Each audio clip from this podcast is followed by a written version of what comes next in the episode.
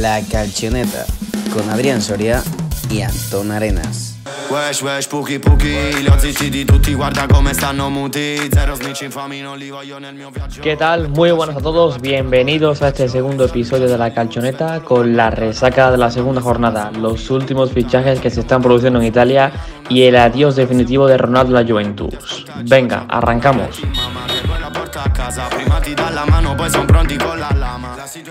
Comenzamos repasando que nos ha dejado la segunda jornada en el fútbol italiano.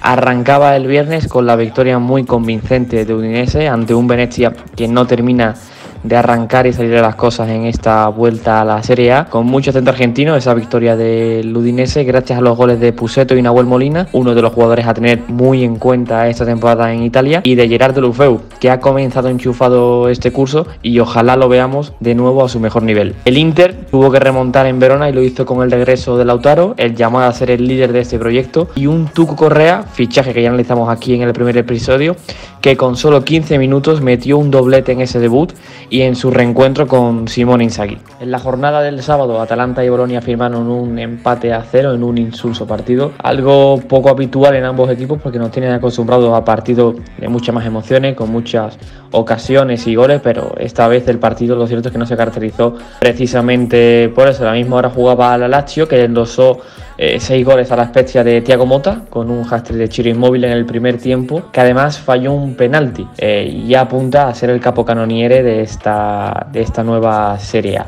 Y también hay que destacar el gran partido de Luis Alberto, que con un gol y tres asistencias brilló junto a Chiro Inmóvil y engrasan pronto las piezas que quiere Sarri para su equipo. La Fiorentina selló su primera victoria con goles de Vlaovic y Nico González, una dupla que seguro nombraremos muchísimo a lo largo de esta temporada, ante el Torino de Iván Juric, que no termina de y que tras el partido pidió refuerzos para sacar esto adelante. Veremos a ver si en estas últimas horas de mercado llegan los refuerzos que pide Iván Juric, llegan fichajes que lleva pidiendo durante toda la temporada, pero que de momento la mayor eh, ventaja, ¿no? la mayor noticia de, de este mercado de fichajes para el Torino es la continuidad de Andrea Velotti, pero de momento eh, pocos refuerzos para, para, sacar el Torino hacia adelante. Así que veremos si llegan esos fichajes, llegan esos refuerzos y a ver qué tal evoluciona el proyecto de Juric. Y una de las notas más destacadas de esta jornada fue la derrota de la Juventus en casa ante el Empoli, recién ascendido de Serie B.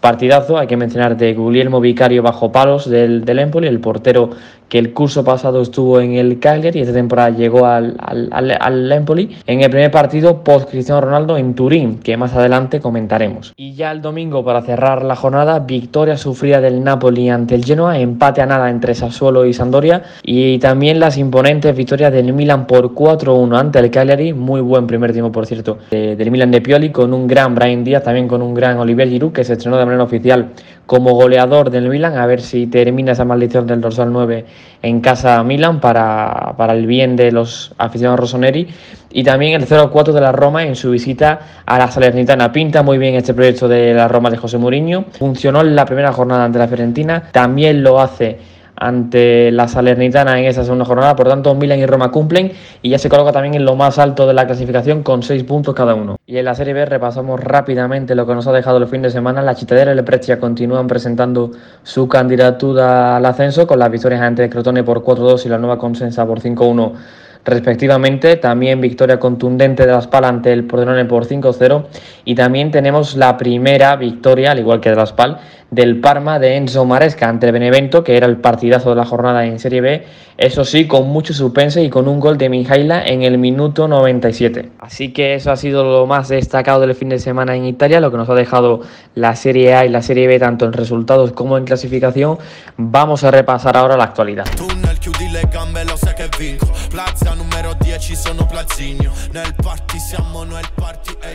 Non parli, impara a comportarti, ehi. Y vamos a repasar la actualidad porque estamos viviendo las últimas horas del mercado de fichajes en verano y hay muchos movimientos que aún tienen que concretarse, muchas plantillas por perfilarse, unas que durante el fin de semana han vivido también unas horas muy intensas y precisamente vamos a comenzar con un tema que surgió el viernes como es la marcha de Cristiano Ronaldo de la Juventus que ya hablamos en el anterior programa sobre la posibilidad de que Cristiano Ronaldo podía abandonar la Juventus de Turín.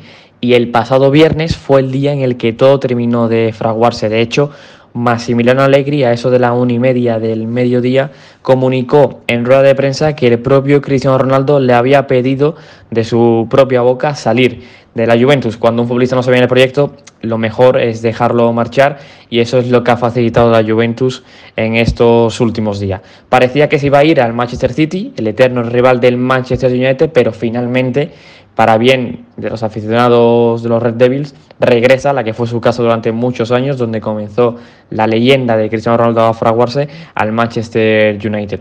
Y la pregunta ahora es, ¿cómo deja esto la Juventus? Pues bien, el equipo a nivel deportivo queda muy tocado porque se marcha el futbolista que convierte a Juventus en plena candidata a luchar por el Scudetto y aunque sin ser la favorita en Champions, la presencia ya de Ronaldo le habría alguna posibilidad a soñar con luchar eh, por llevarse a la Champions o al menos alcanzar fases finales en la, competición. Ahora ya sin Ronaldo lo veo mucho más difícil. Y lo que terminó de descosar la Juventus durante el fin de semana fue esa derrota que ya hemos comentado en la primera parte del podcast ante el Empoli que no tiene mucho que ver, porque creo que a nivel en general la Juventus estuvo poco acertada en el partido, sobre todo de cada portería, como hemos destacado antes la figura de Vicario, el guardameta de, del Empoli, eh, pero a nivel anímico sí que fueron dos mazazos importantes para un equipo que el curso pasado dejó muchas dudas, que no levantó el Scudetto, sí la Copa, pero que la vuelta de Allegri, la continuidad de Cristiano Ronaldo, eh, volver a recuperar a Dybala, habría bueno, pues una posibilidad a que volviese a ser una Juventus imponente y que con la salida de Ronaldo vuelva a generar eh, muchas dudas. Y de momento no se baraja ningún sustituto en Turín. Quedan menos de 24 horas para el cierre del mercado y ya se han relacionado nombres como Hazard eh, o Gabriel Jesús. De hecho, Pjanic en las últimas horas eh, se ha anunciado de que podía haber algún movimiento hacia Italia. A la hora que se graba esto, Pjanic aún no es oficial con la Juventus, pero bueno, todo el verano se lleva relacionando su nombre eh, con, con, la vuelta a Turín. Sí que es cierto que los nombres de Hazard o Gabriel Jesús y compañía eran todos rumores y no hay, ha habido nunca ninguna negociación o conversación con los clubes en, firme. Veremos qué ocurre en estas últimas horas de mercado, pero hay que señalar que no solo pierde la Juventus con el adiós de Cristiano Ronaldo, sino que también pierde eh, la Serie A. Es imposible que la Serie no se vea damnificada por la marcha de Cristiano Ronaldo porque pierde eh, a un gran futbolista, pierde con eso poder y peso en Europa, pierde también eh, a la cara más reconocida del, del, fútbol, digamos, en Italia. Y en el mismo verano se han marchado Antonio Conte, se han marchado Gigi Donnarumma, campeón eh, de Europa con Italia este mismo verano, se ha marchado Cristiano Ronaldo, también Lukaku, también Arras, por lo tanto ha sido un verano de muchas pérdidas en, en cuanto a nivel deportivo en, en, Italia. Y en cuanto a los últimos movimientos de mercado que se han dado y se están dando en las últimas 24 horas de mercado, eh, los equipos están ultimando, limando sus plantillas para ver cómo afrontar eh, la temporada, al menos hasta enero, sin reforzarse, tanto en las llegadas como en la salida. Sobre los últimos movimientos producidos vamos a comentar los cinco que nos han resultado más interesantes y que creo que pueden destacar mucho en, Italia, pero seguro que en estos últimos coletazos de mercado se producen muchísimos más. Por ejemplo, también había que nombrar el nombre de Álvaro Odriozola, que a lo largo del fin de semana eh, llegó en calidad de cedido desde el Real Madrid a la Fiorentina, a un equipo que había perdido, por ejemplo, a Paul Lirola, que es un futbolista que también el carril diestro podía potenciar mucho el sistema que quería implantar italiano en Florencia. Y con Odriozola, bueno, pues ya un futbolista que necesita resarcirse, que necesita bajar un escalón para reencontrarse con su mejor fútbol.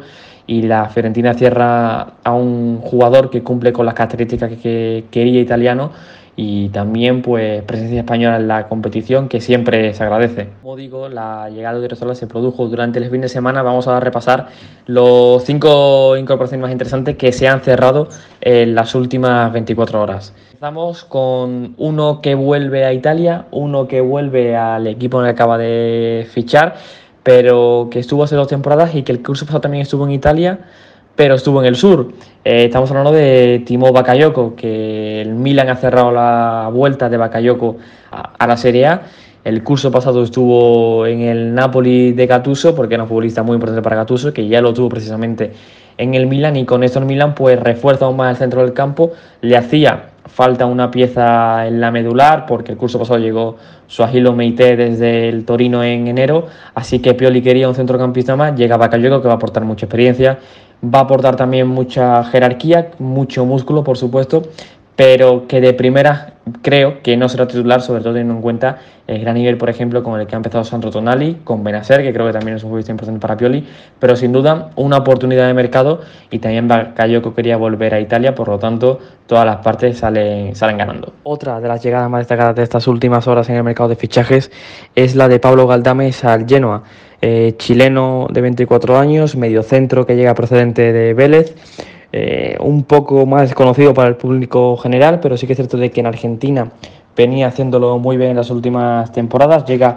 en una edad madura para dar el salto a Europa, aunque se venía pidiendo desde hace un par de temporadas, o al menos el curso pasado, que diese ese salto a Europa. Llega Genoa para pelear por el, por el descenso, pero creo que es un futbolista que puede aportar mucho, sobre todo con balón, porque tiene buen golpeo, eh, tiene buena capacidad para distribuir la, pelota y llega a reforzar una medular que el Genoa ya reforzado en el mercado, pero que con Robela, con Hernani y con alguna otra pieza que Ballardini pueda conectar ahí eh, en el centro del campo, creo que Galdames puede sumar mucho. Quien seguro va a aportar mucho es el último fichaje del Atlanta. Estamos hablando de Teun Koopmeiners, holandés de 23 años, que llega procedente de la Z Almar.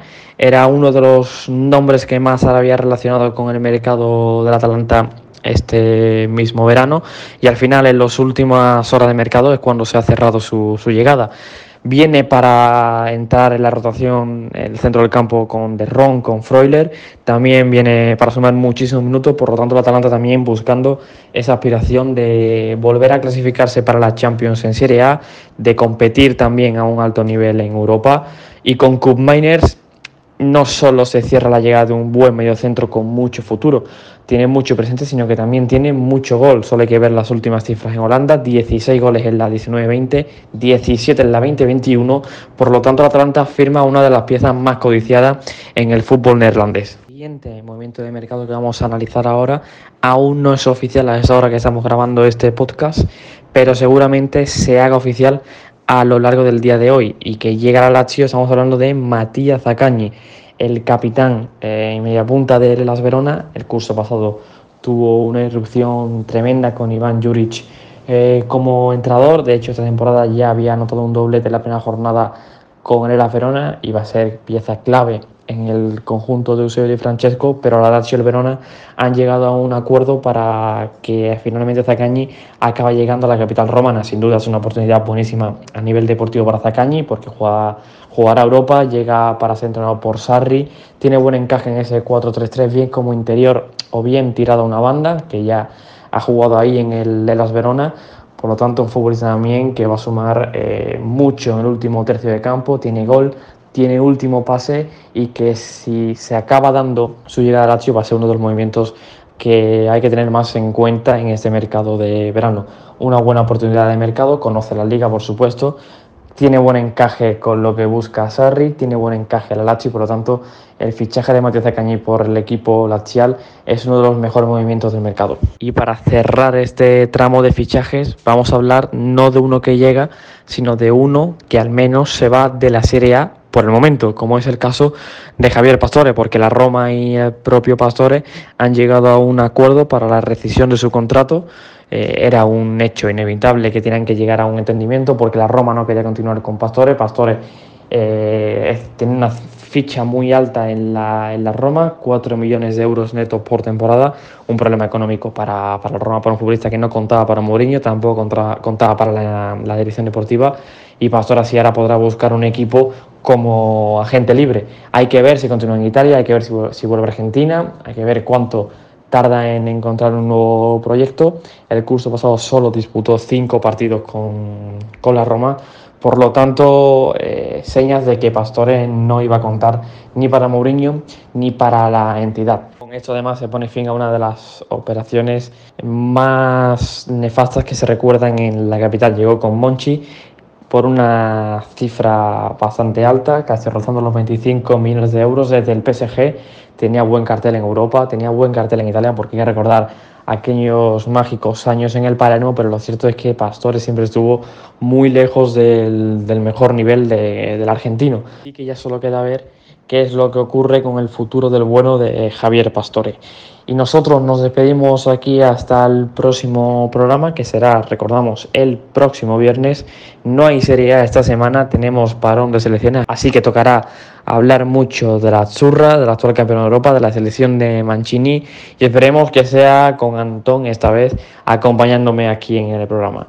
Así que nos despedimos, os mandamos un fuerte abrazo y hasta la próxima. ¡Chao! Diamanti mi hanno congelato il cuore Non ho più rimpianti, non ho manco più rancore Non si sente più rumore yeah. Urlo ma non c'è più niente yeah. Vuoi sapere che sapore? Yeah. Avere tutto, avere niente yeah. Yeah. Oh nena, guarda non di